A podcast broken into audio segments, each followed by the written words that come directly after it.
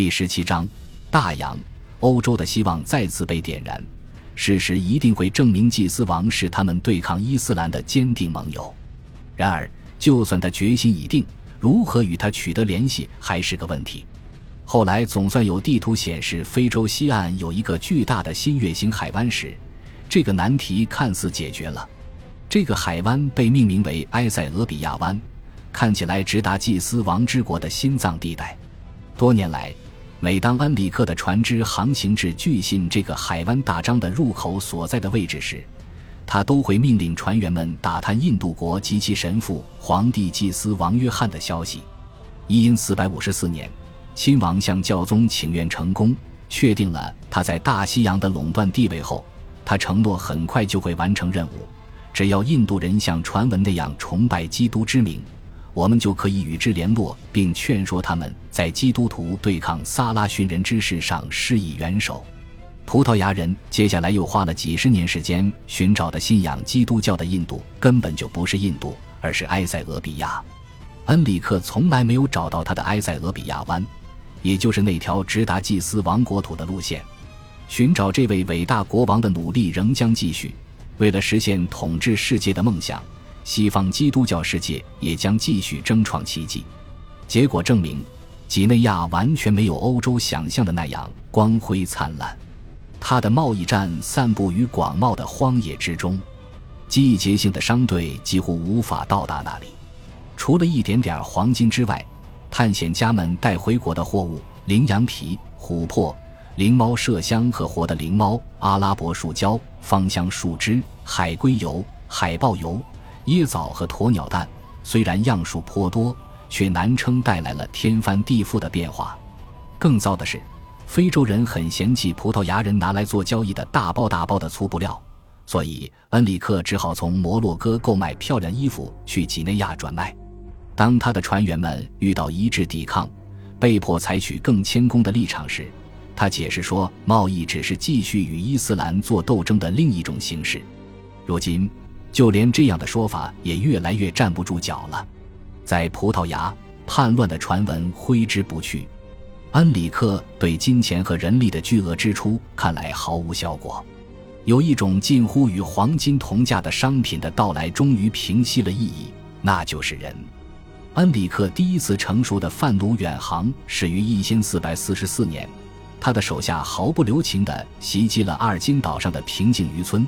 那座岛屿就在非洲西部凸起处终点的岸边，在夜幕的掩护下，士兵们乘着小船开始行动。拂晓时，他们高喊着“葡萄牙、圣若昂和圣若热”，扑向了岛民。史家记述了那个可怕的景象：可以看到母亲抛弃了孩子，丈夫抛弃了妻子，每个人只想着逃命，越快越好。有人在海里溺水而亡，有人在茅屋里避难。还有人把孩子藏在泥下，认为这样便可躲过敌人的双眼，过后再来找他们。最终，我们的主队顺利完成任务，给予了奖赏，因为我们的人在当日为他所做的一切，理该享有战胜敌人的胜利，而且努力和付出理应获得回报。他下令带回一百六十五名俘虏，其中有男人、女人和孩童，死人和自杀的人不算在内。掳掠者祷告着转向了附近的一个岛屿，他们找到一个被弃的村庄，伏击了九名男女。这九个人当时正引着驮满海龟的驴群蹑手蹑脚地离开。九人之一侥幸逃生，给下一个村庄带去了警告，让全村人得以在葡萄牙人到来之前逃离村庄。不过，葡萄牙人很快就在一个沙洲找到了划着筏子逃到那里的村民。由于海水太浅。难以乘船靠近他们，葡萄牙人反身搜查了那个村子，强行拖出八个吓得缩成一团的妇女。一日，他们又杀了个回马枪，来了一次拂晓扫荡。村里还是荒无一人，于是他们沿着岸边航行，不时放人登陆以寻找新的牺牲品。最终，他们发现了一大群逃跑的人，抓住了十七八个妇女儿童，因为这些人跑不快。不久。他们又看见更多的岛民划着筏子逃命，史官悲叹道：“当葡萄牙人意识到无法把这么多人装进船里，自己将失去这样一个赢得荣誉和财富的好机会时，他们的喜悦很快就变成了悲伤。不过，他们还是向着那群岛民划过去。虽说这些筏子上满是异教徒，但出于同情，他们只杀了少数几个人。然而，可以被相信的情况是，很多摩尔人出于恐惧弃筏而逃，死于海中。因此，路过筏子的基督徒为了在自己的船上装载更多的人，便首先选择孩童。他们总共带走了十四个孩子。他们为战胜信仰的敌人而感谢上帝，其后好好服侍上帝的愿望比以往任何时候都更加强烈。一日，葡萄牙人再次发动袭击，正准备全力袭击时，一群人冲向他们，他们逃走了。史家自然不肯让侵略者显得那么愚蠢。记载说，这些愤怒的岛民是上帝派来挡住基督徒的，以便他们在三百名全副武装的武士到场之前逃走。不过，即便如此，在他们有时间跳进船里之前，摩尔人已经赶了上来，所有的人都加入混战，场面乱成一团。葡萄牙人总算逃脱了，并带走了更多的囚徒，其中包括被留在废弃村庄里的一个年轻姑娘。他们总共把二百四十个男人、女人和儿童塞入等候的船只，那些船的货舱和甲板本已拥挤不堪，老鼠、蟑螂成群。舱底污水和烂鱼的臭气熏天，如今又散发出战栗惊恐的奴隶们的恶臭。当贩运人口的船只抵达葡萄牙时，消息迅速传开。兴奋的旁观者挤在码头上，恩里克骑马赶上来监督战利品的分发。他骑在马上，咆哮着发出命令，把卑鄙肮脏的场面变成了一场取悦民众的噱头。艰难的旅程之后。奴隶们看起来都很可怜。当他们被迫裸体列队行进，并展示他们强壮与否时，就连一些葡萄牙人都觉得可怕。什么样的人才会如此心狠？看到那样一群人，竟毫无同情心。目击这一场面的戈梅斯埃亚内斯德佐拉拉如此写道：“他承认自己落泪了。有些人一直低着头，他们彼此对视，泪流满面；其他人站在那里哀伤呻吟。”他们仰头望天，并大声喊叫，仿佛在向自然之父求助。有人以掌击面，四肢伸展的倒向地面；还有人按照他们国家的习俗，以忧伤的曲调唱起了哀歌。虽然我们不懂他们的语言，那声音却让我们感受到他们有多么悲伤。然而，让他们更加痛苦的是，现在那些负责分配俘虏的人出现了，开始把他们两两分开，父子分离。夫妻永隔，兄弟星散，丝毫没有表现出对亲友关系的尊重。但凭每个人的运气了，谁能毫不费力地面对这种分离？每当他们被归出一群，其中有儿子看到父亲在另一群里，就会全力以赴地站起来冲过去。母亲紧紧抱住被分在别群的孩子，带着孩子一起摔倒在地。他们为了自己的骨肉，宁愿接受无情之人的鞭挞，只要彼此永不分离。恩里克满足地看着这一切，他对批评者们的答复是：虽然他没有找到黄金之地，但他为葡萄牙在当时的几个奴隶交易大国中迎来了一席之地。